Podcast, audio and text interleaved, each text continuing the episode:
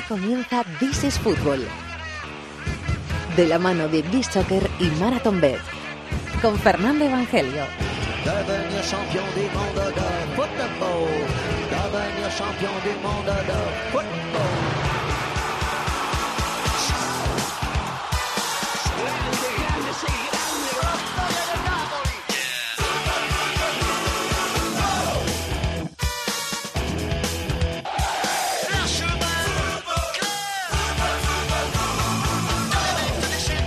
¿Qué tal? Bienvenidos al Rincón del Fútbol Internacional en la cadena COPE. This is Fútbol capítulo número 322, turno para las selecciones en, bueno, uno de los últimos programas antes del Mundial de Rusia. Uno de los últimos programas de selecciones antes del Mundial de Rusia ha sido cita de selecciones esta semana y las selecciones, las 32 clasificadas para el Mundial, se están preparando para la cita del próximo verano. En el caso de España, con una vistosa por el juego eh, exhibición, le iba a llamar exhibición, bueno, un vistoso empate, mejor dicho, 1-1 en Alemania. eh, y sobre todo la exhibición, es así que fue una exhibición ofensiva, sobre todo en la segunda parte, el 6-1 histórico a Argentina sin Messi en el Estadio Metropolitano de Madrid. Pero hay que repasar más cosas. ¿Qué huella ha dejado esa goleada en Argentina y lo que han hecho el resto de selecciones sudamericanas? Nuestros rivales en el grupo. Vamos hasta Rusia a que un español que trabaja allí nos diga cómo está, cómo se está preparando el anfitrión para el mundial. Las selecciones europeas, una visita a África. Así que muchas selecciones en este is Fútbol antes de volver al ritmo de las ligas. Está eh, Puri Puerta en la producción del programa. Y está Víctor Catalina en la dirección técnica. Aquí arranca el rincón del fútbol internacional en Cope que se llama This is Football.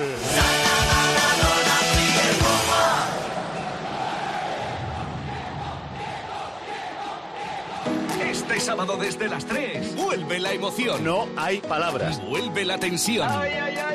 Vuelve la Liga. Málaga Atlético de Madrid. Es el momento. Y el domingo Real Madrid a la vez. Granada Fútbol Club Barcelona. Otra, otra, otra, Paco otra. González, Manolo Lama, Pepe Domingo Castaño. Somos Tiempo de Juego. Somos líderes. Y en cope.es y la aplicación de Tiempo de Juego damos todos los partidos de la jornada. La lista inteligente de This is Fútbol. Con B-Soccer.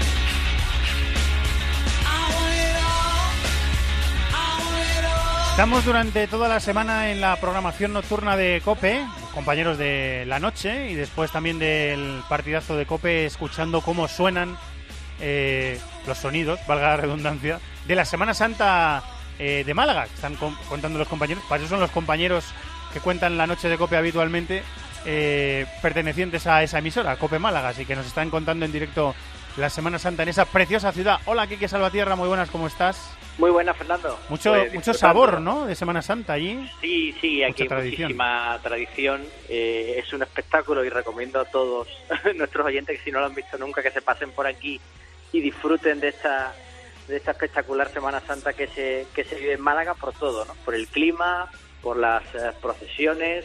De hecho hoy tenemos un día espectacular, muchísima gente en la playa, así que hoy hoy se hace un poquito más duro trabajar. Eh, sí, señor. Eh, y los que no puedan ir, que, que se escuchen la noche de Cope con Adolfo Arjona y todos los eh, compañeros. También eh, la programación religiosa de esta casa durante toda la Semana Santa. Eh, bueno, Quique, a lo nuestro, que es la lista de la selección española. Los duendecillos de la máquina de inteligente de B-Soccer han jugado a ser Lopetegui, ¿verdad que sí? Sí, sí, sí, se la han jugado mucho. ¿eh? Eh, Yo le- le- le- les avisé, digo, traeros el paraguas porque va a llover. Pero, pero no, han asumido, han asumido el reto y, y bueno, se han propuesto sacar 23 posibles seleccionados, eso sí, mirando únicamente, única y exclusivamente el tema estadístico, es decir, más allá de roles posibles en la selección o, o, bueno, o gustos del, entrenador, simplemente por la temporada que están realizando los jugadores españoles. Es verdad que el, tengo que decir que el bloque es bastante parecido a lo que puede tener Lopetegui en la cabeza, pero hay alguna que otra sorpresita que seguro que va a llamar la atención. Bueno, pues eh, vamos allá, Quique, a esa lista inteligente que va a llover. Va a llover, ¿eh? seguro, seguro. Probablemente va a llover. Bueno, pues esos 23 convocados, no según Lopetegui, que es el que tiene eh, la decisión y el que tiene que decidir en el mes de mayo y comunicarlo a, a todos nosotros y también al, al aficionado, sino la lista de 23 de B-Soccer. A día de hoy, por rendimiento, ¿cuál sería la lista de 23 convocados de Lopetegui? Empezamos por los porteros, Quique. Pues empezamos por los eh, tres porteros, dos habituales, que se trata de, de Gea y de Reina, y la sorpresa, que quizá es el que también está bailando un poquito en las, en las cabezas de la gente, y se ha colado Sergio Rico por el, por el habitual Kepa, que viene entrando últimamente. Sí, pero ha ido ya convocado Sergio Rico alguna vez. Y Exacto. por rendimiento, dice la máquina, dicen los duendecillos que debería ser él el que entraría en la, en la lista de 23, a día de hoy, ¿eh? Bueno, pues vamos con los defensas, si te parece, Quique. Pues eh, vamos allá con los eh, siete defensas que entran en esta convocatoria. Piqué, Jordi Alba, Sergio Ramos, Carvajal, Azpilicueta, Marcos Alonso y para mí el sorpresón de, de esta lista, Juanpe, el jugador del Girona. Anda, Juanpe del Girona está por rendimiento en la, en la lista de 23 de la selección española para el próximo Mundial. Bueno, pues lo dejamos apuntado. Y que llueva, y ya, y ya veremos el Y que llueva, paraguas. y que llueva, que, que va a llover. Es verdad que estadísticas además no está haciendo una gran Claro, temporada. es que ¿eh? esto es, esto es jugador del- rendimiento, o sea, estos son, ¿eh? estos son datos estadísticos. Creo que es el defensa que más goles ha metido en esta liga. Si no me falla un poco la, la memoria. Lleva más que Benzema, haciendo- me recuerda un amigo. Que no voy a desvelar su nombre porque va a llover, también va a llover. Eh, centrocampistas, Quique, vamos. Pues vamos con los eh, centrocampistas. Saúl, Dani Parejo, Sergi Roberto, Busquets, Asensio, Silva, Iniesta, Isco y Lucas Vázquez. Busquets, Asensio, Silva, Isco y Lucas Vázquez. Me falta uno, me parece. Saúl, Parejo, Sergio Roberto, Busquets, Asensio, Silva, Isco, Lucas Vázquez. ¿Me dejo alguno? Eh, bueno, han entrado, a priori entran ocho, ha entrado Lucas Vázquez porque de los de los 21 que hemos seleccionado era el mejor, el siguiente mejor por rendimiento Ajá. y luego se ha quedado abierta la opción entre Rodri y Luis Alberto. Luis Alberto está un poquito mejor, pero bueno, ya lo dejamos un poco quizá al aire de si, si se quiere alguien de corte más defensivo como Rodri o alguien de corte mucho más O sea, ofensivo como Ro- Luis Alberto. Rodri y Luis Alberto es la, la posición que baila ahí y entra eh, gente como Parejo, como Sergio Roberto, que probablemente no tenga sitio en la lista de, de Lopetegui. Vamos a ver. Sergio Roberto que viene jugando como lateral en el Barça. Lopetegui tiene que mirarlo todo y es el seleccionador y es el que ve a todos los futbolistas convocados, ¿eh? por supuesto. Esto es eh, con nuestra maquinita eh, por rendimiento. Y faltan tres delanteros, me parece, ¿no? Faltan Pues los tres delanteros. la posición más, más polémica y la que le está dando o la que le va a dar más quebraderos de cabeza a, Julen Lopetegui, pero estadística en mano, ahora mismo tendrían que ir al Mundial Yago Aspas, Rodrigo y la otra gran sorpresa entre comillas, Portu. A ver, repíteme, Quique, porfa. Yago Aspas, Yago. Y Portu, que es la gran sorpresa. En esta lista no está Morata, no está Diego, Costa. Sí, señor. Es verdad que. Diego Costa se ha perdido buena parte del- de la temporada porque Claro. no pudo jugar hasta el, el mercado invernal y Morata entre lesiones y últimas suplencias que ha tenido el Chelsea pues también le está afectando a nivel de, de rendimiento. Eh, muy bien, pues eh, lo apuntamos. Esta es la lista de 23 de la maquinita de B-Soccer. Así que ahora tiene que decidir eh, No está mal, Lopetegui. ¿eh? yo, yo confieso que el centro del campo me ha gustado mucho. eh, falta Tiago y Coque, de lo que Es verdad, venimos Thiago no viendo está, ni Coque habitualmente. Pero tampoco estamos haciendo temporadas eh, brillantes los dos. Bueno, Así que. habrá intangibles, habrá intangibles que Exacto, exacto. Al considerará. final, yo creo que todos tenemos claro que los dos van a ir al, al sí, sí, Mundial. seguro, seguro. Que Diego Costa Morata, probablemente uno de los dos, o incluso los dos también estén. Y que el puesto ese de Juanpe, imaginamos que lo podrá ocupar otro jugador. Estaban Sí, ahí llamando a la puerta Odriozola, Nacho incluso, Bartra quizás. Bueno, vamos a ver lo que decide Lopetegui. Eh, A ver, era a ver, era yo interesante. Firmo, firmo, firmo aceptar 15, ¿eh? Era interesante. Sí, pues mira, lo tenemos grabado y lo comprobaremos. Podemos hacer otro jueguecito antes de empezar el Mundial. Eh, Quique, si descansas, que, que lo aproveches, amigo. Muchas gracias. Se intentará, Fernando, igualmente. Un abrazo.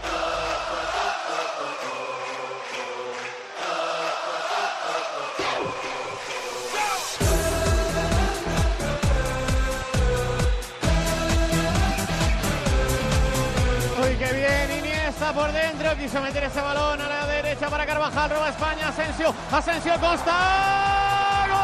Ahí estamos. Uy, que viene España, Coque, Isco. ¡Otro!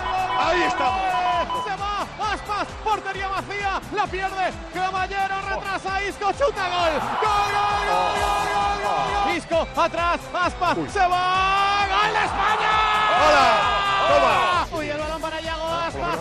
Aspas, Aspas, Aspas, Aspas. Gol, gol, gol, gol de España. Gol, gol, gol, gol, gol, gol, gol, gol, gol, gol, gol, gol, gol. Gol, gol, gol, gol. Gol, gol, gol, gol, gol, gol, gol, gol. ¡Apaguen la luz! ¡Vámonos a Rusia! Pues hasta Rusia nos iremos y con eh, la confianza plena en un equipo que está tiene una idea, está muy encajado, muy engrasado, tiene un grupo muy definido y encima las cosas le están saliendo bien. Un rato de muy buen juego ante Alemania y la goleada, sobre todo con una segunda parte extraordinaria contra Argentina en el Metropolitano, goleada histórica, 6 a 1. Hola Miguel Ángel Díaz, muy buenas, ¿cómo estás? ¿Qué tal, Evangelio? Muy buenas. Imagino que las horas eh, posteriores a la goleada son de prudencia, porque Lopetegui es así y lo quiere así, y en los jugadores también, ¿no? Optimismo, pero con moderación. Sí, exactamente. No tenemos todavía la copa entre las manos, no estamos posando con ella. Eh, hay que ser comedidos, pero es difícil, ¿no? Porque ahí está la trayectoria con Lopetegui en el banquillo, 18 partidos, 13 victorias, 5 empates. Hemos jugado ya contra varias campeonas del mundo y todavía no hemos perdido, ¿no? Además España utilizando varios registros porque tuvo más posesión Argentina en la primera parte, en la segunda mitad mucho más directa, mucho más efectiva la selección española, dicen que nos falta gol, pues menos mal, y evidentemente con muchísima competencia por entrar en la lista definitiva, ¿no? Fíjate cómo está la lucha en la delantera, todo el mundo aprovechando su oportunidad, Rodrigo, Diego Costa, Iago Aspas, eh, la defensa también bastante fiable, esa probatura con Tiago de 5 tanto contra Alemania como contra Argentina que ha salido muy bien, así que imagino que eh, los sesos el seleccionador antes de dar a mediados de mayo esa lista definitiva. Con Isco eh, disfrutando de la confianza eh, que no tiene en su club y tiene en la selección, no lo decimos nosotros, lo ha dicho él mismo después del, del partido en los micrófonos de, de Telecinco, los compañeros que estaban en el Metropolitano. eh, y será maravilloso para Lopetegui, que le conoce muy bien, igual que a Asensio, igual que a los chicos jóvenes que están un poco cogiendo ese eh, relevo generacional, que estamos preocupados por ese relevo generacional después del batacazo que nos pegamos en el Mundial de, Brasil. Parece que el relevo está aquí, Miguel. Sí, eh, Lopetegui ha sido inteligente, ha mezclado un poco a la vieja guardia, eh, los Busquets, Sergio Ramos, Silva, eh, Piqué, eh, bueno, eh, con los que vienen pegando fuerte por debajo, los conoce muy bien de su anterior etapa en la selección sub-21 y ahí están ya siendo muy importantes jugadores como De Gea, eh, como Tiago, como Coque, como Isco, evidentemente eh, ha hecho un buen remiendo, una buena confección de la plantilla del seleccionador, eh, sin cuestionar el estilo, que yo creo que es fundamental, después de que España no cosechara una última Eurocopa buena en Francia. Así que, bueno, ahora mismo todos son elogios y todos son buenas noticias. Vamos a ver qué decisión toma finalmente, si incluye esos cuatro delanteros, aunque uno como Aspas pueda ser sobre todo utilizado como revulsivo, como jugador que puede arrancar en, en banda, o si decide reforzar la posición de cinco, yo creo que son eh, insustituibles o que van a estar seguros en la lista Busquets y Saúl. Vamos a ver si mete uno más, sea Yarramendi, sea Rodri, sea Parejo, o si decide eh, ir tan solo con Busquets y Saúl como stopper y a partir de ahí, pues teniendo en cuenta que, por ejemplo, Tiago lo puede bordar en esa posición, ahorrarse una ficha y meter a los cuatro delanteros que todo el mundo tenemos en mente. Esas dudas razonables que va a haber antes de que dé la lista a mediados finales de marzo Julen Lopetegui la lista para el Mundial de Rusia. En el once inicial, Miguel, eh, ¿tienes alguna duda? Sobre todo el, el delantero, imagino, a lo mejor el acompañante de, de Busquets. ¿Tienes alguna duda o lo tienes más o menos claro? Dos, más o menos claro, pero dos dudas. Eh, digamos que hay tres interiores para dos puestos y yo no tengo tan claro que Costa vaya a ser insustituible, que vaya a iniciar todos los partidos. Yo creo que parte con ventaja, que va a ser el 9 de, de Lopetegui, pero ojo, eh, ojo porque Rodrigo, Morata, pues igual podrían iniciar alguno de los partidos de la primera fase, ¿no? La portería está clara de Gea, la defensa también, Carvajal, Piqué Ramos y Jordi Alba, yo creo que Busquets y Iniesta son fijos en el centro del campo. Dependiendo del rival, pues a lo mejor juega Coque. En, este, en esta concentración ha jugado los 180 minutos, partidos completos ante Alemania y ante Argentina. verdad. Si a lo mejor es un equipo más débil, eh, sin tanta consistencia en el centro del campo, pues igual sale con el centro del campo más alegre, menos piedra que pueden formar eh, Busquets, Thiago e Iniesta y arriba yo creo que Isco y Silva seguros, lo normal es que con Diego Costa, aunque no descarto que Rodrigo o Morata principalmente puedan iniciar algún partido. ¿Cuál es el plan de ruta de la selección a partir de ahora? Hay dos amistosos antes del, del Mundial, ¿no? Justo en junio. Hasta mayo no habrá noticias, supongo que nada más acabar la Premier el seleccionador dará la lista porque los que juegan en Inglaterra pues evidentemente tendrán que saber si van al Mundial o no para descansar unos días y ya empezar a entrenar en solitario antes de que empiece la concentración, que empezará para todos o para casi todos el día de la final de la Champions, los que la disputen pues se incorporarán con unos días de retraso y a partir de ahí, como dices, dos amistosos. El domingo 3 de junio en el Madrigal, con el nuevo Estadio de la Cerámica, ese amistoso ante Suiza. El día 9 en Krasnodar, en la sede donde se va a concentrar la selección española, el segundo amistoso ante Túnez. A partir de ahí, pues el primer partido de la primera fase contra Portugal, recordemos que se jugará en Sochi el día 15 de julio. Bueno, pues habrá mucho tiempo para hablar de la selección española. Buen y merecido descanso, Miguel. Muchísimas gracias. Un abrazo, hasta luego. Pasión por el fútbol internacional. This is Fútbol en COPE.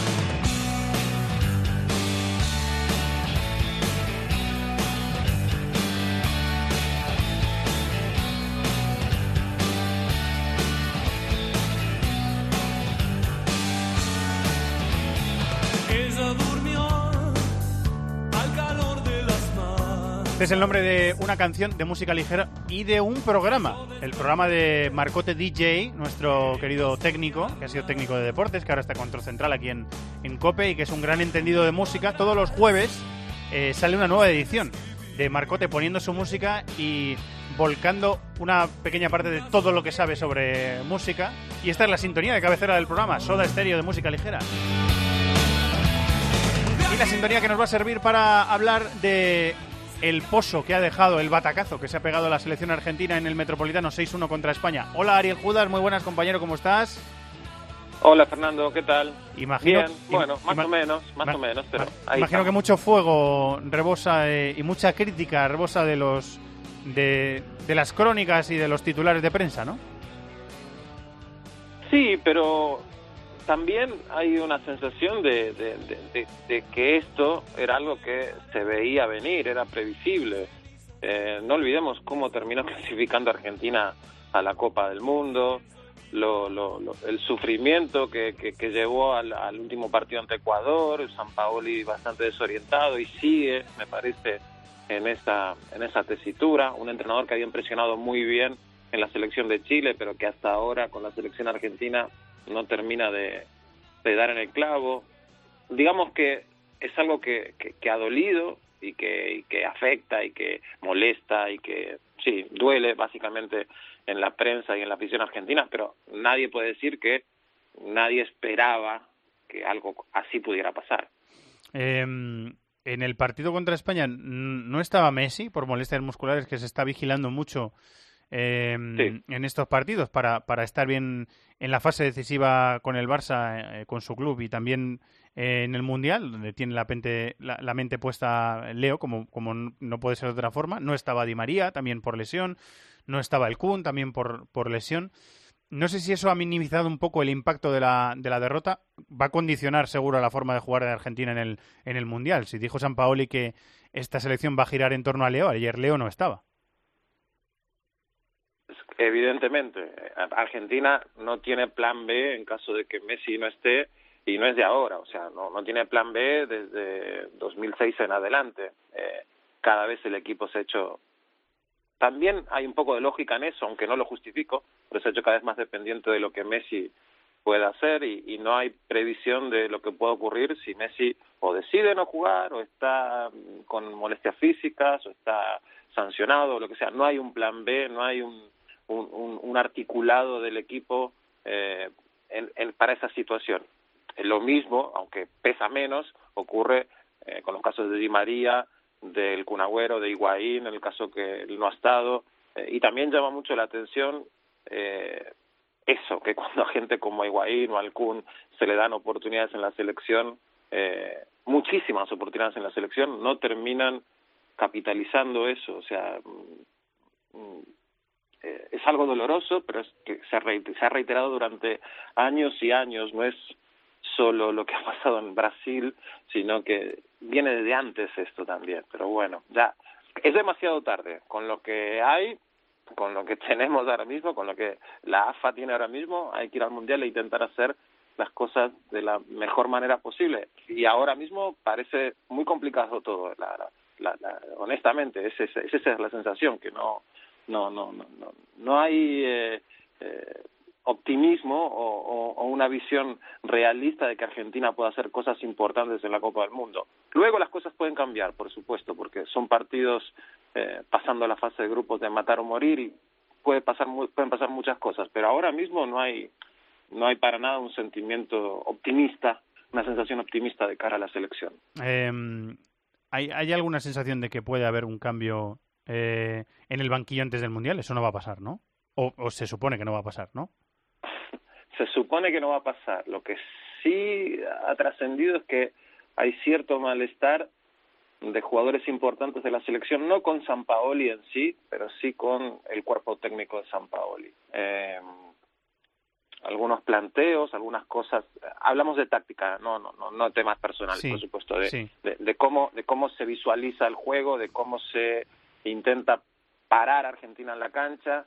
Este, en ese en ese sentido parecen haber roces de entre nombres importantes y la segunda línea digamos del cuerpo técnico de Argentina de hecho AFA estudia analiza la posibilidad de eh, insertar a Pablo Aymar como asistente técnico de San Paoli de cara a la Copa del Mundo, que puede estar bien o mal, pero faltan 80 días, o sea, no, Aymar tampoco va a poder cambiar demasiado lo que está ocurriendo ahí adentro. Eh, dos reflexiones que quiero compartir contigo y ver si estás de acuerdo conmigo, Ariel, o no. Mm, Me da la sensación eh, de que eh, San Paoli tenía una idea, siempre la ha tenido en los equipos que ha, que ha tenido, Sí. quiere que, que Argentina, quiere que su selección argentina, por supuesto girando en torno a Messi, eh, juegue como él se imagina que debe de jugar. Eh, lo que pasa es que en la, en la fase de clasificación, él ya llega con la fase de clasificación iniciada o a la mitad, el equipo está mal de resultados, tiene una urgencia de clasificarse y lo más importante es clasificarse hasta el último minuto de la fase de clasificación. Después hay poco tiempo para, para trabajar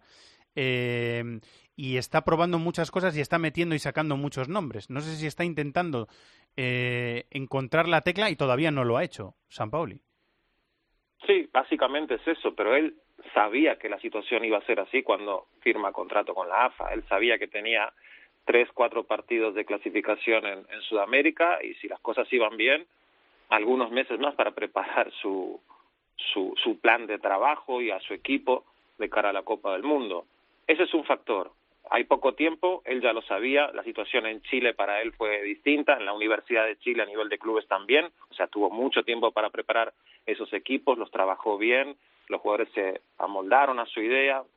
Ya sabemos, San Paoli es un entrenador capaz de hacer jugar muy bien a sus equipos si tiene tiempo y un plantel que se adapta a sus necesidades. Por otro lado, el vestuario de la selección argentina, y no es de ahora, esto es otra vez desde 2006 en adelante, es un territorio hostil, complicado para cualquier seleccionador. Solo hace falta ver la lista de, de nombres que han pasado por ahí, eh, enorme, con gente de mucho peso, con gente de no tanto peso, pero el resultado termina siendo el mismo. El plantel siempre se impone. Eh, el técnico no puede torcer lo que el plantel indica de manera expresa o tácita, pero Ujú. es lo que termina ocurriendo. Y también se le debería indicar a San Paoli la, mm, esto de, de no entender que ante el poco tiempo hay que ajustarse a dos o tres ideas básicas e intent- intentar trabajar sobre eso. San Paoli ha cambiado de sistema, de nombres y de sí y de forma de juego muchas veces en, en, en tiempos recientes. Cada partido es una historia distinta para Argentina.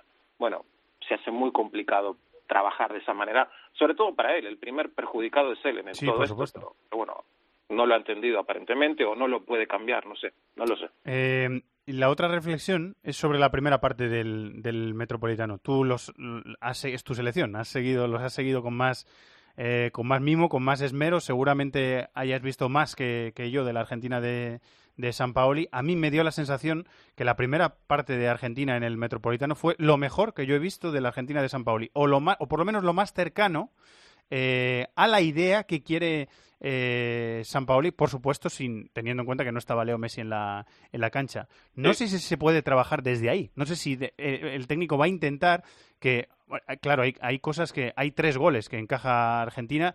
por errores en salida de balón y hay otros tantos que encaja Argentina con, con el equipo muy expuesto, muy abierto, la, la defensa muy arriba y, España le pilla esos espacios y, la mata. Pero no sé si desde esa primera parte se puede construir algo, no lo sé. Tal vez sí, pero eh, digamos, ha quedado golpeadísimo San Paoli de cara no solo a la opinión pública, a la prensa, lo que se pueda escribir o decir en los medios. Yo creo que ha quedado golpeado internamente dentro de lo que es el grupo de la selección. O sea que no sé hasta qué punto él se puede parar delante de estos jugadores y decir, vamos a seguir este camino, vamos a intentar profundizar en este camino. No olvidemos que a Argentina le quedan dos partidos para ensayar contra rivales, con todo respeto, muy menores. Uno en Buenos Aires ante Bolivia y luego días antes de iniciar el Mundial ante Israel en Tel Aviv. Mm, bueno, no sé, no sé hasta qué punto se puede trabajar más eh, y no sé hasta qué punto este grupo de jugadores, que reitero, cambiará muy poco de acá al Mundial, no creo que haya una revolución en la convocatoria mundialista de, de, San Paoli, aunque hay nombres que ya está claro que no pueden estar más en la selección, pero dudo que haya cambios en ese sentido. Eh, no sé hasta qué punto este grupo de jugadores eh, es dúctil o se ajusta a lo que es la idea del técnico. O sea, eh, ok, en, en Chile tenías un, un Vidal. En Argentina hay un Vidal, yo no lo veo. Eh, y desde ese punto de vista hay muchos, muchas, muchos interrogantes para mí eh, vinculados a lo que es este grupo de jugadores de Argentina, que evidentemente tiene cosas muy buenas, que en sus ligas les va muy bien a todas estas individualidades, pero a nivel colectivo sigue padeciendo de los mismos, de las mismas carencias, en algunos casos bestiales, brutales, eh, desde hace muchos años, muchos años. No es, reitero, y parece eh, una obsesión que tengo, pero no es de ahora esto, es de hace muchos años esto. Sí, eh, es algo que se ha oído en las últimas horas, que España tiene un plan de juego desde hace mucho tiempo y, lo sigue. y Argentina ha tenido muchos entrenadores, ha tenido a Leo en el campo, pero ha tenido muchos entrenadores y ha tenido cambios en, en su estructura futbolística también. Ariel, para terminar, hay eh, más selecciones eh, sudamericanas que vayan al Mundial. Todas han jugado compromisos internacionales. Ha habido sensaciones eh, distintas. Brasil, yo creo que Brasil, después de los dos amistosos en, en Rusia y, Alemania, nos refrenda la idea que teníamos de equipo hecho ya por Tite, de bloque configurado, y aunque no esté Neymar, de, de equipo que tiene las ideas muy claras, resultados dispares de, Colombia. Uruguay ganó la China Cup. Perú muy bien. Eh, te lo iba a decir, la Perú de Gareca muy bien, ¿no? Sí, sí. Obviamente, no, no, no estamos hablando de un Perú que pueda hacer un, un super papel en el mundial, a lo mejor no, a lo mejor sí, ojalá, ojalá me equivoque, pero, eh, pero, más allá de eso, más allá de que sea por lo menos dar guerra en su grupo, ¿no? En el grupo de Francia, dar guerra, por lo menos ahí, ¿no? Y es un y es un equipo que ha evolucionado muchísimo desde a lo largo de toda esta eliminatoria, sobre todo en la última parte de la eliminatoria, ha evolucionado muy bien, de manera muy positiva, es un grupo, es una piña, eh, la idea de Gareca eh, es aceptada y compartida por, por, los jugadores, se nota eso, y ha trabajado bien el cuerpo técnico de, de Gareca, y tiene un buen grupo de jugadores, ojalá, ojalá puedan, puedan hacer un poco de ruido en la Copa del Mundo, ojalá. Eh, grupo C. muy bien. Grupo C, Francia, Australia, Perú y Dinamarca es el grupo de, de Perú. Y sobre Uruguay, que le vimos ganar la China Cup y con Luis Suárez y Cavani metiendo goles, ¿quieres decir algo? Bueno, no, Uruguay es un equipo hiper competitivo y en el Mundial, yo siempre digo en broma, ¿no? En broma en serio, eh, que Uruguay siempre alguien se va a terminar cargando y, y, creo que este, en este Mundial va, va a pasar lo mismo. No sé si está para, para, para hacer eh, enormes cosas, pero, pero que va a ser un equipo durísimo de enfrentar y competitivo como casi siempre lo es, sí lo veo. Preocupación en CONCACAF, eh, por el tema de México no termina de, de, conformar el equipo de Juan Carlos Osorio, otro técnico que tiene grandes ideas, tiene grandes planteos, pero que cambia partido a partido de alineación y de táctica y de nombres y es confunde bastante a, día de hoy y por supuesto la prensa de México lo está destrozando en estas últimas semanas.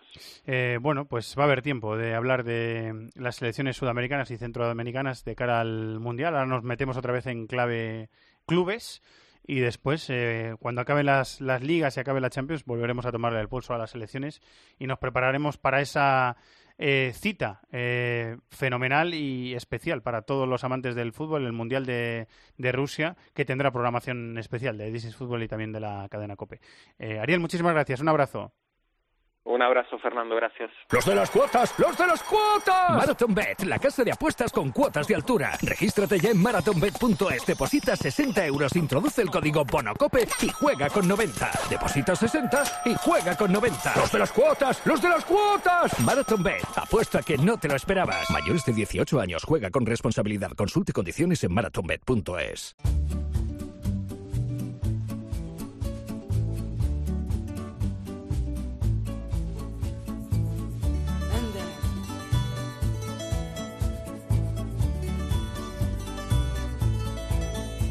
destino que eu não creia no destino. Nuestro primer rival en el Mundial, la selección de Portugal, la vigente campeona de Europa, una de Cali y otra de arena, en esta eh, fecha de selecciones nacionales en las que en, el primer enfrentamiento contra Egipto, dos goles de Cristiano de cabeza y los dos en el descuento le dieron la vuelta al partido y después eh, la derrota, que fue eh, algo dura, sobre todo por cómo fue la primera parte contra Holanda por 3-0. un internacional ex internacional de Portugal y que todavía puede ser convocado por la selección portuguesa, que ha jugado en, eh, en la Liga Española y que conoce bien a la selección española y también, por supuesto, a Portugal, nos está escuchando. Eh, Ricardo Costa, hola Ricardo, muy buenas, ¿cómo estás? Hola, buenas tardes. Buenas tardes. Me, estabas contando que has vuelto a jugar en, en, Portugal. Estabas jugando en Suiza, pero ya, ya has vuelto a casa, ¿no? Sí, estaba ahí en Suiza más. Las, cosas en Portugal son mejores, la liga está más competitiva, también con la Copa, que cerca, entonces estar más cerca de la selección y, poder demostrar que aún estoy bien para, para poder jugar y ser uno de los, los jugadores que, que, puede ayudar a Portugal a hacer algo, algo bonito y hacer algo en la historia del fútbol. Eh, estábamos comentando tú y yo antes de empezar a grabar la entrevista, Ricardo, que en, en la selección, en la selección de Fernando Santos, que es la campeona de Europa, está Pepe, que es veterano, está eh, Bruno Alves, que es veterano, José Fonte, que es veterano, son centrales veteranos, o sea que por rango todavía todavía tenemos opciones, ¿eh?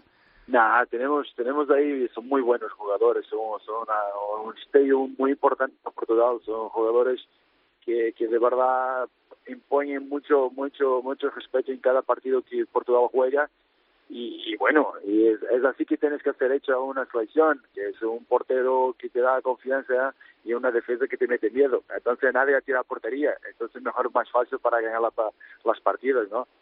Por eso, bueno, así, así es, así es. Eh, es la segunda experiencia en un torneo internacional para, para Fernando Santos. La primera fue eh, bueno, inmejorable, la, ganar la, Eurocopa, ganar el primer título internacional eh, para, para, para, tu país. Eh, ¿Cómo definirías al, equipo de, de, Fernando Santos, al trabajo táctico que ha hecho el, el técnico con Portugal, Ricardo? No, cambió mucho. Eh, con, Fernando Santos cambiamos mucho los estilos de juego, la manera como encaras cada partido la manera de, de, de, encarar cada momento de partido, cómo cuando estás defendiendo, cómo estás atacando.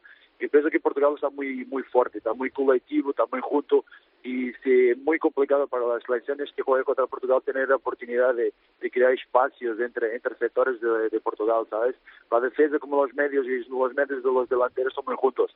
Entonces jugar por dentro es muy difícil, ¿sabes?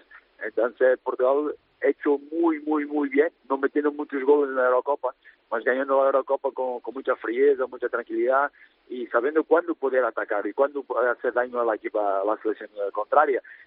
Mas é assim que Fernando Santos encara cada partido, que, que, que prepara a sua equipa muito bem, que para, que para poder fazer daño en, en transiciones, balón parado, porque tenemos, bueno, lo mejor del mundo, ¿no? Entonces, si, está esperando una faltita a entrada área, una, un corner en que Cristiano Ronaldo viene ya veces una falta lateral que te puede hacer daño, que tenemos jugadores muy altos también, entonces juegas con esas armas y luego está muy bien servido. Entonces, tienes ahí tíos que, que, que te pueden solucionar un partido si estás con portería cero. Y eso que Portugal ha hecho y seguramente que Portugal va a hacer en, en la Copa. Lo va a intentar, sí. Eh, en torno a, a Cristiano Ronaldo, que está en un momento bastante dulce ¿no? de, de su, de su carrera deportiva, eh, a Sí. pesar de algunas dudas que ha habido sobre él, que extraña que haya habido dudas sobre él, pero las ha habido. Nah, sabes que, que Cristiano es Cristiano. Cristiano para mí es un monstruo. Es un tío que, que es un profesional ejemplar. Es un líder de una equipo. Es un tío que, que da todo por sus compañeros y por su país y por su club. ¿Sabes? Ahora, desde que estuve en España, desde que bueno, Cristiano se fue para Madrid, siempre está con dudas. ¿Entiendes? Más Cristiano hace siempre eh, balones, títulos, ¿sabes?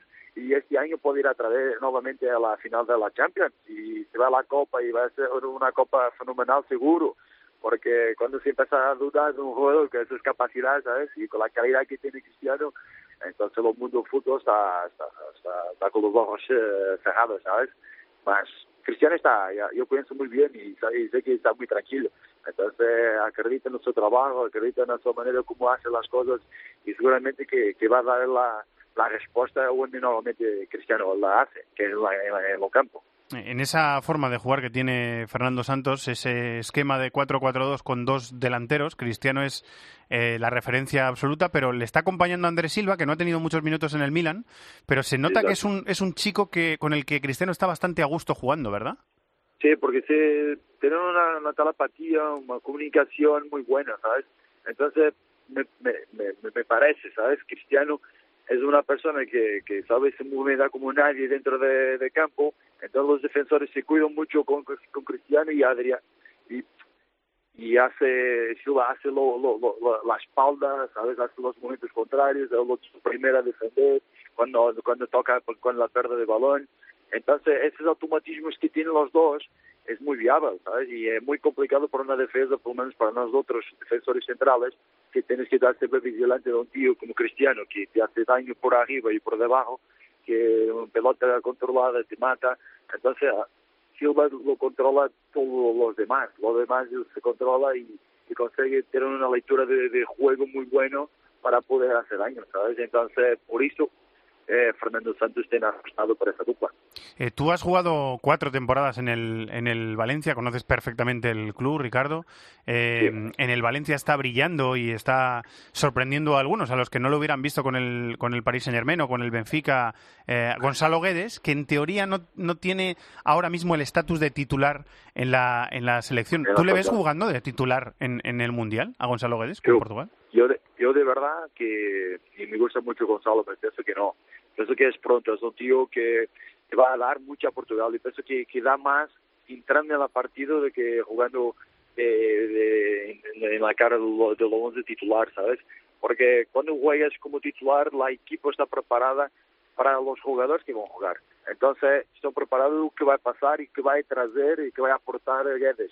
Entonces, si Guedes se queda en el banquillo, que es un jugador joven y que tiene mucha calidad, puede, puede aportar algo diferente en el partido, ¿sabes? Algo para cambiar cuando un partido está más cerrado, un partido que, en que la equipa adversaria tiene la, la, la posición de balón, que, que, que está con un balón controlado, entonces tiene más 40 metros en la espalda, y pienso que es un jugador más estilo de juego, ¿sabes? Mas esa es mi visión de, de, de, de, jugador, de compañero y de y cómo miro Portugal a jugar en, la, en su fútbol, ¿sabes? Y cómo Fernando Santos piensa el fútbol. Entonces, yo pienso que sea así. Ahora puedo estar equivocado, ¿sabes? Mas bueno, es mi idea y mi visión de, de juego. Bueno, tú lo conoces bien, el club, la selección, o sea que estás hablando Sí. con, con criterio y con, con propiedad. Eh, eh, hemos, eh, hemos visto, Ricardo, en los dos eh, amistosos y en- lo hemos visto también en, en la pasada Eurocopa, que tiene eh, el equipo, como tú dices, solidez para defenderse bien, está muy bien trabajado, está tácticamente ordenado, pero luego hay gente de, de mucha calidad, como Moutinho, como Bernardo Silva, o sea, también hay gente de buen pie, que decís los, los futboleros, ¿no? Los profesionales. Sí, no tenemos, de verdad que, te voy a hablar, que, Portugal tiene jugadores con mucha, mucha calidad. Yo pienso que sí, por eso que, que ganó la Copa, no es por, porque, ah, porque Portugal tiene una suerte y tal, y no sé qué, no. Portugal tiene jugadores con mucha calidad. Para mí, los mediocampos, los defensas, como los, los delanteros son muy, muy buenos. Entonces, cuando haces un conjunto de jugadores, mira, con Bernardo, con Moutinho, que te fornece juega Cristiano, que te mete una, un balón ahí entre, entre, entre líneas como nadie, eh, o que tienes Pep que, que te cobra y que te hace los, eh, las, las, las dobras, los laterales, que tienes laterales muy ofensivos, Ujú. que tienen una buena, una buena pegada, ¿sabes? Es muy, muy completa en Portugal, ¿sabes? Y entonces tiene, tiene equipo para asumir todos los momentos de juego. Cuando estás transi- en transiciones defensivas que tienes que defender y, y poner muchos jugadores atrás de la línea de balón, como tienes mucha calidad y paz y velocidad para hacer la transición ofensiva para hacer daño, ¿sabes? Entonces, equilibrar y, y poner esos jugadores a, a top físicamente, que es después de una temporada muy desgastante y muy con muchos partidos, tener los jugadores en su mejor forma va a ser lo mejor que, que, que Fernando tiene que hacer, ¿sabes? Es intentar eh, equilibrar y, y repor energía en los jugadores para tener, para, para tener lo máximo de, de rendimiento, ¿sabes? Eh, Yo la- pienso que sea así. La última que te hago, Ricardo, eh, no, no ha habido figura de mediocentro defensivo, por decirlo así, en estos dos amistosos, porque tanto William Carballo como, como Claro. Danilo, el jugador del Oporto, estaban tocados. Se supone que uno de los dos será titular, ¿no? Eh, aparentemente William seguro. Carballo, ¿no? Ya, seguro que los dos son dos fenomenales. ¿eh? Y yo me doy muy bien con los dos. Y, ¿sabes? Y, y- por, por ahí lo, lo Fernando Sánchez puede estar eh, y puede dormir eh, Tranquilo, ¿no? ¿sabes? Sí, ahí puede estar. porque son muy buenos, son muy buenos los dos, ¿sabes? Sí, mi equipo tiene, tiene que jugar los dos, ¿sabes? Porque son, que equilibra mucho los juntos, ¿sabes? La manera como defiende, cómo está por delante, cómo apaña los segundo punta, cómo, cómo se abre, cómo hace un pase de ruptura, ¿sabes? La manera, cómo hace un balón parado, ¿sabes? Que te hace daño nos corners ofensivos que normalmente ataca el primer palo. Son jugadores que tienen mucha, mucha, mucha calidad, ¿sabes? Por eso Fernando Sánchez seguramente está muy tranquilo para esa posición. Ya tenemos los dos listos para pedir la copa, ¿sabes? Eh, Para ir a la copa y ganar la copa, tentarla por menos. Sí, señor. Tuvo mala suerte Portugal con el sorteo con el que le tocará a España, pero España tam- Sí. tampoco, tampoco tuvo muy buena suerte con, con que le tocara a Portugal. Ah, pasan los dos, que pasen los dos y ya eh, Lo firmamos, ¿no? Lo firmamos, Ya, Ricardo, lo firmamos. Hecho, hecho. Y después vamos a la final y después la mejor que, que, gane, que gane Portugal, claro, como soy portugués, mas, ¿sabes? Yo pienso que España y Portugal son muy buenos, son, son selecciones muy buenas, tenemos los mejores jugadores del mundo. Por eso, cuando Portugal juega o España juega, el fútbol es encantador, ¿sabes? Entonces, toda la, gente quiere mirar Portugal y quiere mirar España. La verdad es esa, ¿sabes? Y ahora estoy hablando que, que Alemania está apareciendo nuevos jugadores, sí, muy bien. Ahora, que Argentina, que Brasil va a aparecer, que Francia va a aparecer, man. Si miras a España, España va a ganar. Si juega contra Francia, España va, va a ganar. Normalmente gana, ¿sabes? Por ejemplo, ayer metió seis en, en Argentina. Y yo así, madre mía, ¿sabes? Como está el fútbol ya, ¿sabes? es como Portugal perdió contra Holanda, pero normalmente en un partido que te digo, de que tiene que pasar, Portugal lo gana. Lo gana fácil, ¿sabes? Sí. Porque so- tenemos más calidad, tenemos más fútbol. Eh, bueno, va a ser un partidazo y va a haber mucho tiempo para hablar de, de él, de ese. España-Portugal, el estreno del, del Mundial. Bueno, a, a Boavista le toca el Tondela ir este fin de semana, ¿no? Boavista es lo próximo Sí. que toca, ¿no? Ricardo. Eh, fra- eh, de viernes, de viernes. Vamos a jugar viernes. Muy bien, pues que vaya bien el final de temporada con el, con el Tondela y que... Y, y- y a ver si volvemos a la selección. Ricardo, muchísimas gracias. Ah, ¿eh? a ver, no, muchas gracias a ti, encantado por hacer esta, esta pequeña entrevista. Gracias por la charla, Ricardo. Un abrazo.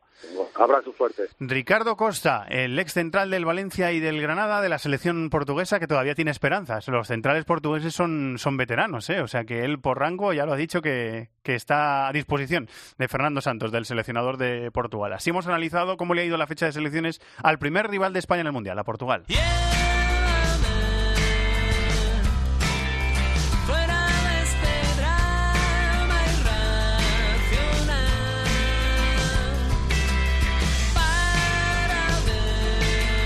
Bueno, nuestras otras dos rivales en el grupo del Mundial de Rusia son Irán y Marruecos. Eh, nuestra segunda rival será Irán. Irán va a jugar contra España el próximo día 20 de junio en Kazán a las 8 de la tarde, hora española. Irán, entrenada por eh, Carlos eh, Queiroz, ha ganado un enfrentamiento y ha perdido otro. Su primer enfrentamiento eh, amistoso en esta semana fue el pasado viernes y lo perdió. 1-0 con Túnez, perdió la selección de Carlos Queiroz contra otra selección mundialista. Y en el segundo enfrentamiento, Irán ha ganado en Austria 2-1 a Argelia. El primer gol de Azmoun, el chico que- que juega en Rusia, el delantero del que hemos hablado eh, más veces en este programa.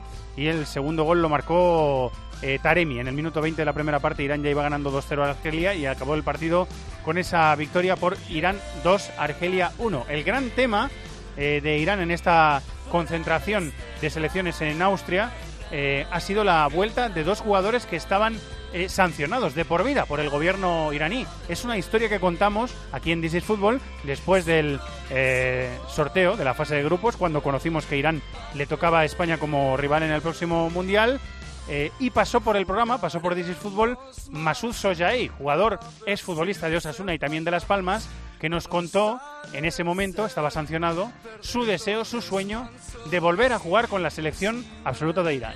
Sí, es como sueño para, para todos los jugadores del mundo que están jugando a fútbol, jugar en la selección, en, en Copa del Mundial y, y ser capitán del equipo. Físicamente y mentalmente estoy en mi- mis mejores momentos que tenía, que he tenido últimos años en el fútbol. Y no sé, solo estoy esperando para que me llamen y, y vuelva a entrenar otra vez con la selección. Y la vuelta, la buena noticia es que Masud y eh, Haisafi, el zurdo, el que lanza las faltas y las jugadas a balón parado, los dos fueron perdonados eh, por el gobierno iraní. Ha tenido bastante que ver. Eh, me contaba Agustín Galán, compañero de Eurosport, eh, que tenía que ver la intervención de eh, el presidente de la Federación eh, iraní de creo que era de artes marciales o de lucha eh, y también ha tenido que ver la participación de Carlos Queiroz. Carlos Queiroz ha pedido que perdonaran a estos dos jugadores y estos dos jugadores han sido titulares eh, en el caso de Haisafi en los dos partidos y en el caso de Masud en el primero. Así que ya están reincorporados a la disciplina del segundo rival de España en el Mundial. Y el tercer rival de España en el Mundial es Marruecos. España va a jugar contra Marruecos el próximo lunes 25 de junio en Kaliningrado a las 8 de la tarde, hora española. Eh, quizás sea, eh, salvo España, del grupo de España, quizás sea la selección que sale más reforzada de esta fecha de amistosos. Los dos los ha ganado, el primero 2-1 a Serbia y le ganó el segundo partido 2-0 a Uzbekistán. Y de Marruecos también tuvimos protagonista en This is Fútbol después del sorteo. Pasó Munir, el portero del Numancia, que ha estado en varios programas. Es el portero titular de la selección de Marruecos y hablaba del sueño de pasar grupo en el próximo Mundial de Rusia. Nuestra, nuestra ilusión por, por volver a jugar un mundial después de tanto tiempo, yo creo que, que es una de las armas y sobre todo el, como habéis dicho antes, el ser una selección desconocida igual lo- nos ayuda luego a dar la sorpresa. Nosotros no nos conformamos con solo haber logrado la clasificación, queremos queremos demostrar que esta generación se lo merece y, hacer y hacer historia. Munir, el portero del Numancia, que fue titular durante partido y medio. En el partido contra Uzbekistán metió Herbernard muchos suplentes, así que durante partido y medio eh, Munir volvió a ser titular con la selección de Marruecos, así que le suponemos titular, si no hay lesión, que esperemos que no la haya, en la próxima cita en el Mundial de Rusia, así que se va a enfrentar a España. Así están los rivales de los equipos españoles en el próximo Mundial. Nos vamos a Moscú.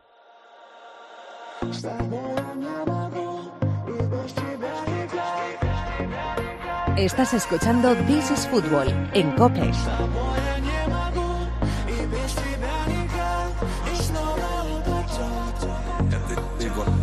Чувствую запах твой на моей кофте. Rusia va a ser la anfitriona del próximo Mundial. Para allá irá el equipo de enviados especiales de COPE para contarles el Mundial desde el jueves 14 de junio, que es cuando empieza, hasta el domingo 15 de julio, que es cuando termina eh, con la gran final en el estadio Luzhniki. Bueno, en la selección rusa hay un almeriense, hay, un preparador físico eh, que se fue para, para, Rusia con Juan de Ramos hace muchos años y le gustó tanto el país que se quedó. Y además es que los eh, los técnicos eh, rusos han seguido confiando en él. Es preparador físico de la selección rusa, Paulino Granero, nos está escuchando. Hola Paulino, muy buenas, ¿cómo estás? Hola, buenas tardes. Bien, ¿Qué tal? ¿Todo bien? ¿Cómo, está, cómo, cómo te va la vida en Rusia? pues bien, la verdad que gracias a Dios todo va bien por ahora. Eh, trabajando con la, con la selección, Paulino, con la selección, eh, bueno, intentando llegar a la cita eh, manteniendo el nivel, ¿no? Porque la imagen en la Copa Confederaciones tampoco fue muy buena y habéis tenido lesiones, sobre todo en defensa, que, le están dando problemas al seleccionador para confeccionar una lista, ¿no? Pues efectivamente, eh, bueno, la imagen en la Copa Confederación no fue mala, el equipo compitió bien, pero sí es verdad que ciertas lesiones de dos centrales, Jica y, Víctor Bassin, pues con dos ligamentos cruzados, más Kokorin, delantero del Zenit y uno de los mejores jugadores de Rusia, pues ha, ha hecho que el equipo pues pierda potencial eh, porque eran tres titulares y tres jugadores que han jugado la Copa Confederaciones, han jugado Liga de Campeones este año y con un gran nivel. Y eso, pues la verdad que la selección se ha resentido un poco. Vamos a intentar, pues el entrenador está intentando, como tú bien dices, pues hacer encaje de bolillo para hacer una selección lo más competitiva posible.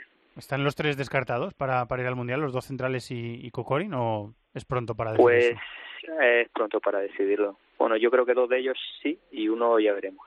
Eh, eh, sí, sí, per perdona, Paulino, que te he interrumpido. Ibas a terminar la... No, no, di, di, dime, dime, perdona, perdona. No, iba a preguntarte por, eh, por las, las sedes. Tiene 11 sedes el próximo Mundial de, de Rusia y por cómo, cómo les está yendo. Si, si están terminando en plazo los, los estadios y si la organización está contenta con, con cómo están yendo las cosas cuando faltan, eh, nada, 80 días para, para que empiece el Mundial. Pues la verdad que todo va muy bien. De hecho, este esta semana ha habido dos partidos, uno en el Estadio Luzhniki contra Brasil y otro ayer contra Francia en el Estadio San Petersburgo y la organización ha sido excelente, todo el tema de transporte, viaje, hoteles, seguridad, ha sido todo maravilloso. Y luego las otras sedes, pues prácticamente ya está eh, todo a punto, las ciudades deportivas van muy bien y yo prácticamente visito donde va a estar Alemania porque eh, van a estar en la base del CSK, la ciudad deportiva del CSK y, ¿Sí? y todo va muy bien. Y, y, y, por lo que se oye y se comenta y se está viendo, parece que todo de mucha calidad, de mucho nivel e intentando hacer que sea el mejor mundial de la historia. Eh, España va a jugar sus tres partidos de la primera fase, primero en Sochi contra Portugal, después en Kazán contra Irán, el segundo, y después en Kaliningrado contra Marruecos, el, el tercero. Eh, ¿Qué les decimos a los aficionados que estén pensando en, ir para allá? ¿Qué les decimos de estas eh, tres ciudades? Eh, Paulino, ¿hay algún problema? ¿Está todo listo para, para coger el Mundial allí? Bueno, pues Sochi ya se organizaron unos Juegos Olímpicos hace muy poco. Es una ciudad eh, de costa y que está creciendo a un nivel muy alto porque está siendo un, un, un punto geográfico en Rusia donde está habiendo mucho turismo eh, que tiene tanto nieve como mar y que está siendo una ciudad muy bonita. Eh, hay cierta humedad y el estadio es nuevo prácticamente y, bien, la verdad que muy bien Sochi. Y luego eh, Kazán, la ciudad de Kazán, eh, eh, allí es donde juega el Rubín y el estadio es espectacular. Eh, allí ya se celebrado en el mismo estadio un campeonato del mundo de natación hace un verano, dos veranos y el césped de un, bueno, ahora mismo no es que se encuentre en su mejor momento el césped, porque la verdad que en Rusia era con la nieve y tal, pero bueno, que no va a haber ningún problema. Uh -huh. Y la ciudad ha crecido mucho en los últimos 10 años, se han organizado hay unos juegos universitarios hace uno o dos años y la ciudad está muy preparada, se ha desarrollado muy bien todo. Y la última ciudad es Kaliningrado, ¿no? Que, que bueno, al igual que el, que otras ciudades de Rusia están concentradas y enfocado todo a, la, a la, cita, ¿no? Y, a España la van a recibir seguro con, con una gran ilusión y con gran expectativa porque España es candidata a ganar la Copa del Mundo, ¿no? Eh, para el eh, próximo Mundial, quien ya tenga eh, la entrada sacada, porque haya tenido suerte que se haya apuntado y le haya tocado la entrada y haya pagado su entrada y ya tenga entradas para ir a ver partidos del Mundial. Hay que decirles que, bueno, ellos seguramente ya sabrán, pero para el aficionado que todavía tiene que hacer ese proceso, tiene que dirigirse al Centro Cultural Ruso, que está eh, pertenece a la Embajada Rusa o al Consulado Ruso y está muy cerquita de la Puerta de Alcalá en Madrid, a pedir el Fan ID, eh, eh, esta identificación de fan que ha em, desarrollado el, el, el gobierno ruso para identificar a todos los aficionados que van a que van a ir, que a mí me parece una buena idea, Paulino, eh, tener un poquito de facilidad eh, sacándote tu, como tu credencial o tu acreditación de que eres eh, un aficionado que vas a viajar a Rusia durante el Mundial y tener tu entrada y poder moverte un poquito con mayor libertad por allí, ¿no? Pues sí, no es ninguna mala idea. Es cierto que va a permitir a tanto al, a todo el complejo de la seguridad como ah, hoteles, eh, taxis, eh, transporte, pues tener otro otra otro punto de vista no hacia los extranjeros que vienen a visitar el campeonato del mundo y el tiempo que vayan a estar por aquí no eh, a quien esté preocupado, Paulino, por, por el tema de la, de la seguridad, del, del terrorismo, de una posible amenaza eh, en un tipo de, de cita como, como, esta, hay que recordar que en la Eurocopa de Francia, Francia está súper amenazada por el terrorismo. Durante la Eurocopa eh, no ocurrió nada. Durante el, el tiempo de, Eurocopa en, suelo francés no ocurrió nada. Eh, ¿Qué les decimos a los aficionados que se preocupen un poquito por, por eso? Rusia está muy preparada para hacer frente a esa, a esa amenaza o esa preocupación, ¿no? Pues Rusia está súper preparada. Rusia hay un nivel de seguridad extremo en cualquier sitio. Eh, yo viajo continuamente con la selección, viajo con el CSK, viajamos a todos sitios y yo estuve en la Eurocopa de Francia con la selección y le puedo decir que pueden estar muy tranquilos, que pueden visitar Rusia con la máxima tranquilidad, que le van a coger con, con los brazos abiertos, que la gente tiene toda la disposición toda disponibilidad para ayudar a todo el mundo y que pueden estar muy tranquilos que no va a ocurrir nada, absolutamente nada. Eh, sobre Moscú, eh, Paulino, va a haber 12 partidos en, en, Moscú, repartidos en los dos estadios que van a ser sede del Mundial, en, en Luzniki, está un poco en la zona eh, sudeste de la ciudad, y en, y en el estadio del Esparta, que está cerquita de, de, donde va a estar en el Centro Internacional de, Prensa. Eh, ¿Cómo es la ciudad? ¿Es muy caótica con el tráfico? ¿Esos problemas se pueden solucionar para, eh, para la gran cita? Hombre, pues si se utiliza el metro, eh, el metro es, de hecho, el mejor metro del mundo. Hay un tren cada minuto y está muy bien comunicado. Además, eh, prácticamente ya todas las estaciones están eh, tanto en ruso como en inglés y luego hay muchísimos voluntarios eh, y van a ayudarle en cualquier eh, sentido, en cualquier dirección, en cualquier duda y el metro es muy rápido y está muy bien, muy bien todo comunicado. Yo diría que si pueden, que eviten el coche porque es una ciudad que a día de hoy no le puedo decir número de habitantes, pero sí es verdad que el tráfico es bastante, es bastante intenso. Pero si pueden viajar en metro, mejor. Además hay que decir que el que tenga ese fan ID, esa identificación de, fan que, que hay que eh, sacar una vez que tienes la, la, entrada, puedes meterte de forma, eh, puedes moverte de forma gratuita por el, por el metro de Moscú y utilizar los trenes que van de una ciudad otra. Así que esa facilidad que va a tener el, el aficionado también. No sé si quieres decir algo, Paulino, tú que vives allí, estás eh, viendo de cerca la, la, preparación para el Mundial, si quieres decir alguna cosa para que el aficionado español lo, lo sepa pues que a los españoles nos miran con muy buenos ojos todos los rusos, que tienen un concepto nuestro extraordinario y que seguro que le acogen con, con gran uh, ilusión eh, y con gran deseo por que la imagen de Rusia sea la mejor posible de cara a todo el extranjero y de, yo soy español y a toda mi familia siempre le han respetado al máximo, a mí me han respetado siempre al máximo, los ocho años y tres meses que llevo aquí, uh -huh. y que tengamos la misma visión que si es posible que tengo yo cuando vengamos a Rusia y intentemos vivir un mundial que, que es una cita cada cuatro años y, y no siempre se celebra en Rusia. Que estén muy tranquilos, que disfruten de Rusia, que es un país extraordinario, bonito, con mucha, mucha cultura, con mucha riqueza, eh, y que somos españoles, somos gente muy amable, muy simpática y tenemos que demostrarlo por donde vamos. Bueno, pues eh, eh, si Dios quiere nos, nos, daremos un abrazo ahí en Moscú antes de que eh, cuando empiece el Mundial. Paulino, te lo agradezco mucho, ¿eh? Muchas gracias por estar aquí en This Fútbol. Igualmente, gracias. un saludo. Un abrazo. Paulino Granero, eh, preparador físico del CSK, también de la selección rusa, viendo un poco cómo se está preparando la selección anfitriona eh, de, cada, de cara al Mundial. Enseguida, los equipos europeos en el Cibercafé. the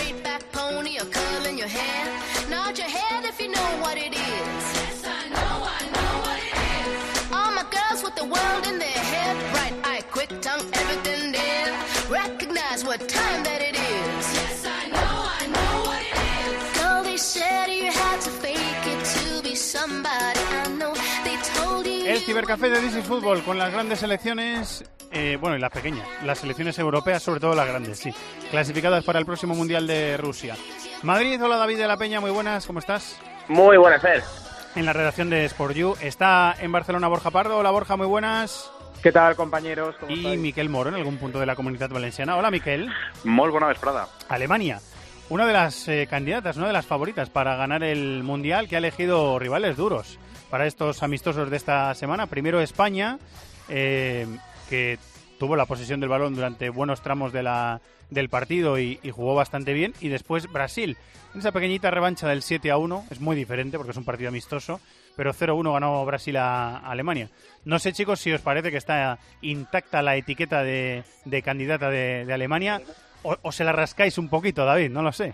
No, yo creo que está absolutamente intacta. Es cierto que al final en los en estos amistosos previos, pues hombre, hay muchos cambios, la tensión competitiva lógicamente eh, no es la misma. Es verdad que a tan poco tiempo de llegar al mundial, pues ya hay pistas muy importantes, pero bueno, al final basándote en la experiencia que tienen sus futbolistas, la calidad y sobre todo yo creo las alternativas que tiene Lowe, eh, yo creo que es imposible no considerar a Alemania candidata, teniendo además en cuenta que tienen un plan de juego muy definido y que les ha dado muchos éxitos en los últimos tiempos. La campeona del mundo, campeona de la Copa Confederaciones, campeona de la Eurocopa Sub-21. ¿Cómo, ¿Cómo la has visto, Borja? Pues yo ahí discrepo en el sentido, eh, a ver si se entiende el matiz. Para mí eh, era favorita y ahora es candidata. Es decir, si tuviera que meter dinero hace un mes, seguramente lo hubiera metido a Alemania y ahora no lo metería a Alemania o lo metería en la misma cantidad que a Brasil, a España o incluso a Francia. ¿Y esto por qué? Creo que Alemania tiene un problema con el 9.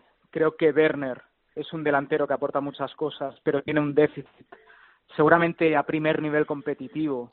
Es decir, el oficio tenía Klose, no lo tiene Werner, y creo que en el Mundial lo puede pagar. Y Mario Gómez directamente no está para, para estos trotes. Solo hay que ver el rendimiento que está dando el Wolfsburgo. Solución de Joaquim Lowe la tiene. El tema si va a apostar por ella, que es jugar con Thomas Müller de delantero.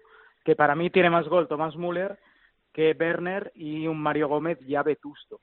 Creo que las sensaciones que dio Alemania contra España, más allá, y en eso concuerdo con David, que tampoco es un termómetro, un amistoso por las rotaciones, los cambios, etcétera, pero dejó alguna duda y el hecho de que llegue Brasil sin Neymar y te gane también es un toque de atención. Eh, yo, yo creo que Werner va a ser, sin discusión, el, el titular Seguramente, sí, sí. eh, en la delantera de Alemania. Miquel. No, de, de Alemania eh, has hecho muy bien, Fer, en apuntar lo de la Copa Confederaciones porque eh, es un equipo que se está trabajando para defender el, el campeonato desde hace, pues eso, desde el pasado torneo de confederaciones, donde se llevó una selección, llamémosla muy B, con mucha gente joven o mucha gente que, digamos, estaba en la quinea de titulares. Eh, hizo un muy buen torneo, lo ganó y, bueno, eh, dio experiencia y minutos internacionales a jugadores que quizás no van a llegar a Rusia este verano con un papel de titulares, pero que sí que pueden ser en un momento dado eh, una solución, una variante cuando un partido se complique. Yo, la verdad, eh, recogiendo el- la reflexión de Borja, quizás no es que pierda el, el- la etiqueta de candidato favorito, pero sí que se ve que los demás eh, han hecho una evolución mucho más rápida, pero que Alemania la lleva a más largo tiempo. Eh, Francia ha perdido un partido que iba ganando en San, en San Denis por 2-0 a Colombia, le remontó la selección colombiana 2-3 y le ha ganado a Rusia 1-3 eh, en San Petersburgo con dos goles de Mbappé y uno de Pogba. Mbappé jugando de 9 en el, en el segundo partido, David, que igual es alguna pista para algún tipo de partido o algún tipo de segunda parte en la que quiera buscar alguna solución. A Mbappé ya le hemos visto jugar en el Paris Saint Germain algunos partidos de delantero, ¿no? Sí, bueno, eh, contra Colombia sí jugó en banda derecha y, es verdad que, que en el segundo partido sí que le mete más por dentro, más como referencia.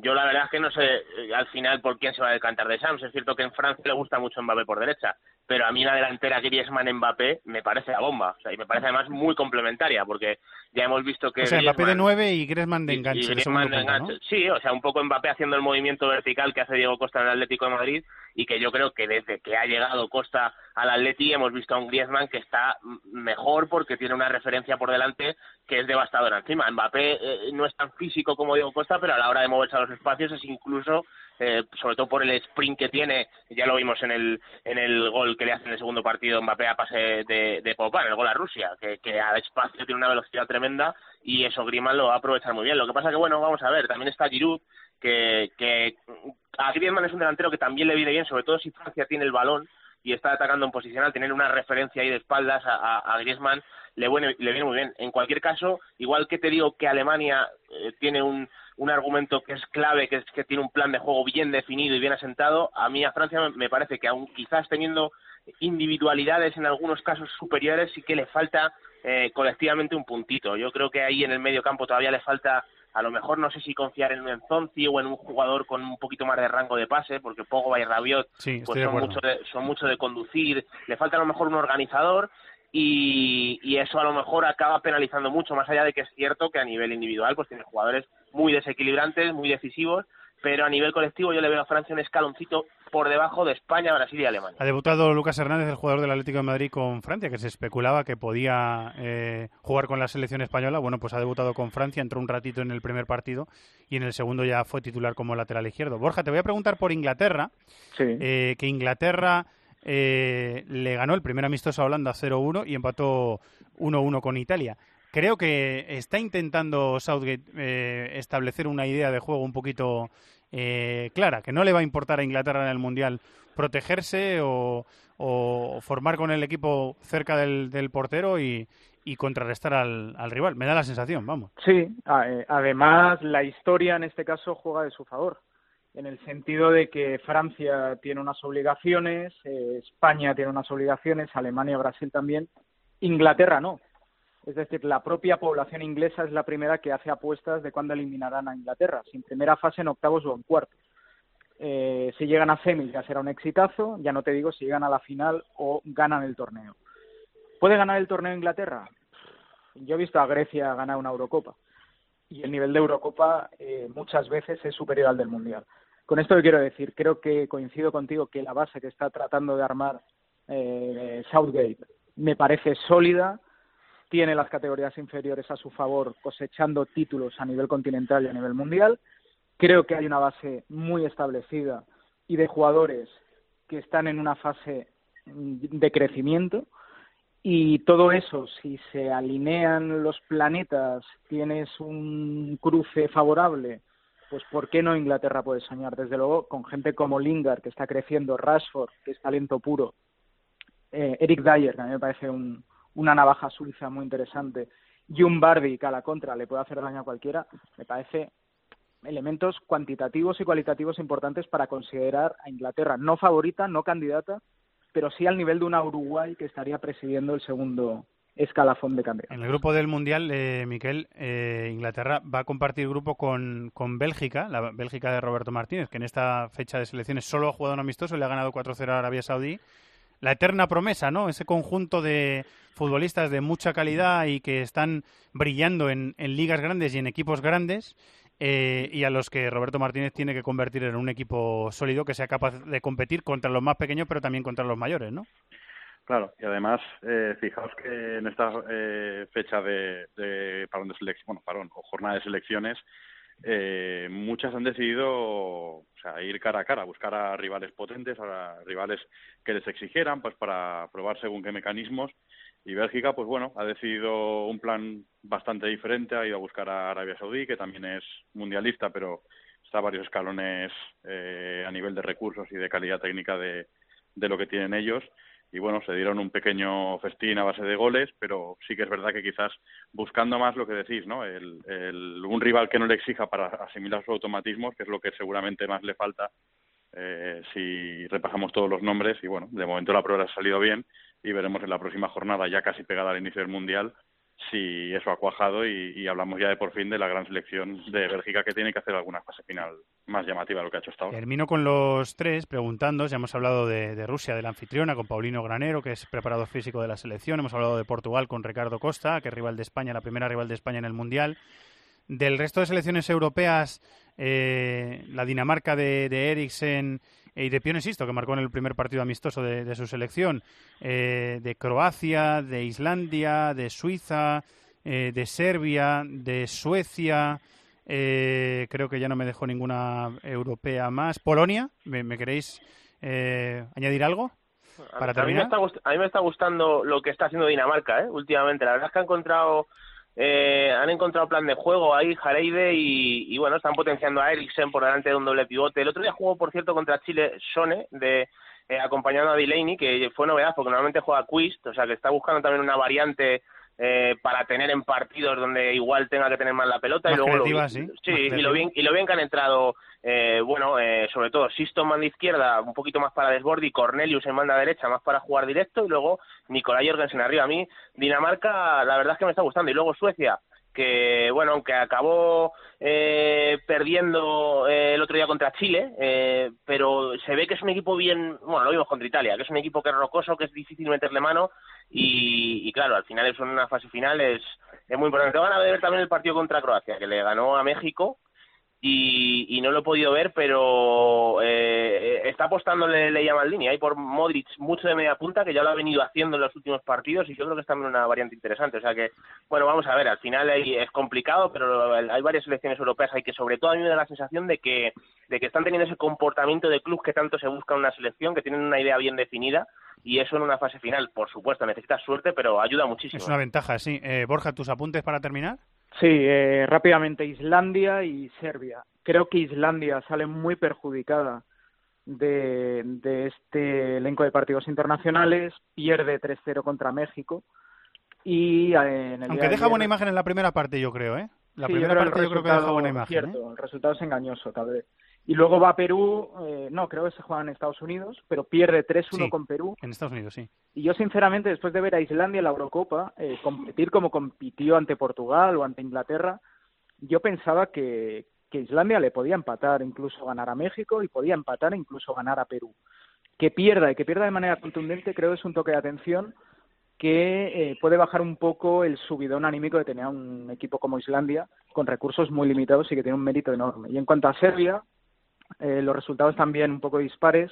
Hay que matizar que Serbia no ha podido contar, si no me equivoco, ni me corregís, con Milinkovic Savic, que creo que estaba tocado. Sí, sí, y porque se creo que por eso. Serbia, creo que Serbia con Milinkovic Savic en el mundial va a ser otra Serbia. Es decir, este hombre, cualquiera que haya visto el calcio esta temporada, está a un nivel que te diría que es uno de los tres mejores jugadores de la Serie A italiana y que si llega en plenitud física, Serbia es un equipo muy a tener en cuenta por el oficio Sí, que duro, atesora, sí. eh, el Eh, ADN balcánico y gente de talento que tiene. Durante la fase de clasificación lo hemos visto con, con tres centrales, dos enganches ahí que uno podía ser Milinkovic Savic por detrás del, del punta, que puede ser eh, Mitrovic. Ha llegado Krestasic, el, el ex central del Schalke, por ejemplo, y de la selección, y ha cambiado la, la idea. ¿eh? Parece que mm, va a cuatro defensas y, y que va a intentar eh, dominar un poquito más los, los partidos.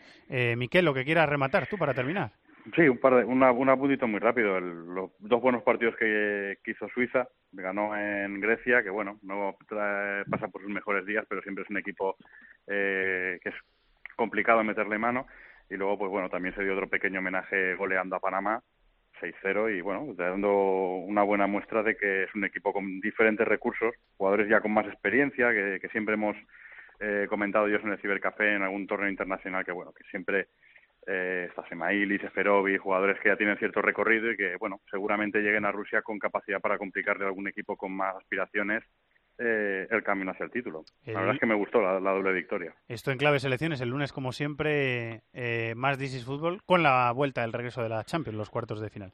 Muchas gracias, David. Hasta el lunes. Un abrazo, chao. Gracias, Borja. Un abrazo. Un placer, que vaya bien. Muchas gracias, Miquel. Un abrazo para todos. Enseguida un aviso de los amigos de Marathon Bet con los que vamos a volver a apostar la semana que viene y terminamos con los equipos africanos. ¡Los de las cuotas! ¡Los de las cuotas! Marathon Bet, la casa de apuestas con cuotas de altura. Regístrate ya en marathonbet.es, deposita 60 euros, introduce el código BONOCOPE y juega con 90. Deposita 60 y juega con 90. ¡Los de las cuotas! ¡Los de las cuotas! Marathon Bet, apuesta que no te lo esperabas. Mayores de 18 años, juega con responsabilidad. Consulte condiciones en marathonbet.es.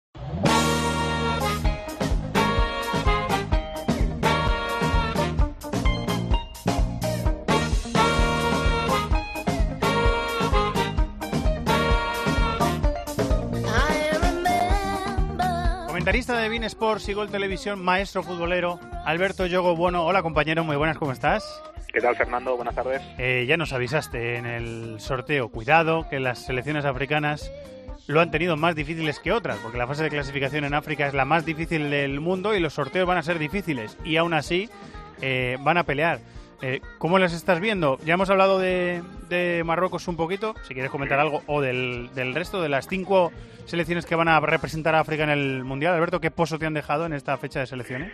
Bueno, me ha dejado Marruecos, me ha dejado una, una buena impresión. El equipo de Bernard, con el técnico francés ahí liderando a los Leones del Atlas, eh, el equipo marroquí nunca nunca pierde la cara a los partidos. ¿no? Equipo hecho ya, ¿eh, Alberto? Equipo Sí, ya... equipo maduro. Equipo Maduro, maduro. maduro, eh, a, ve- exacto. a veces lo de, lo de equipo maduro suena tópico, pero es que es verdad. Es un equipo que sabe lo que tiene que hacer, que cambias algunas piezas, pero el que entra funciona perfectamente. Y Marruecos está en un, en un buen momento. ¿eh? Huida Casablanca ha sido campeón de Champions africana hace apenas dos meses.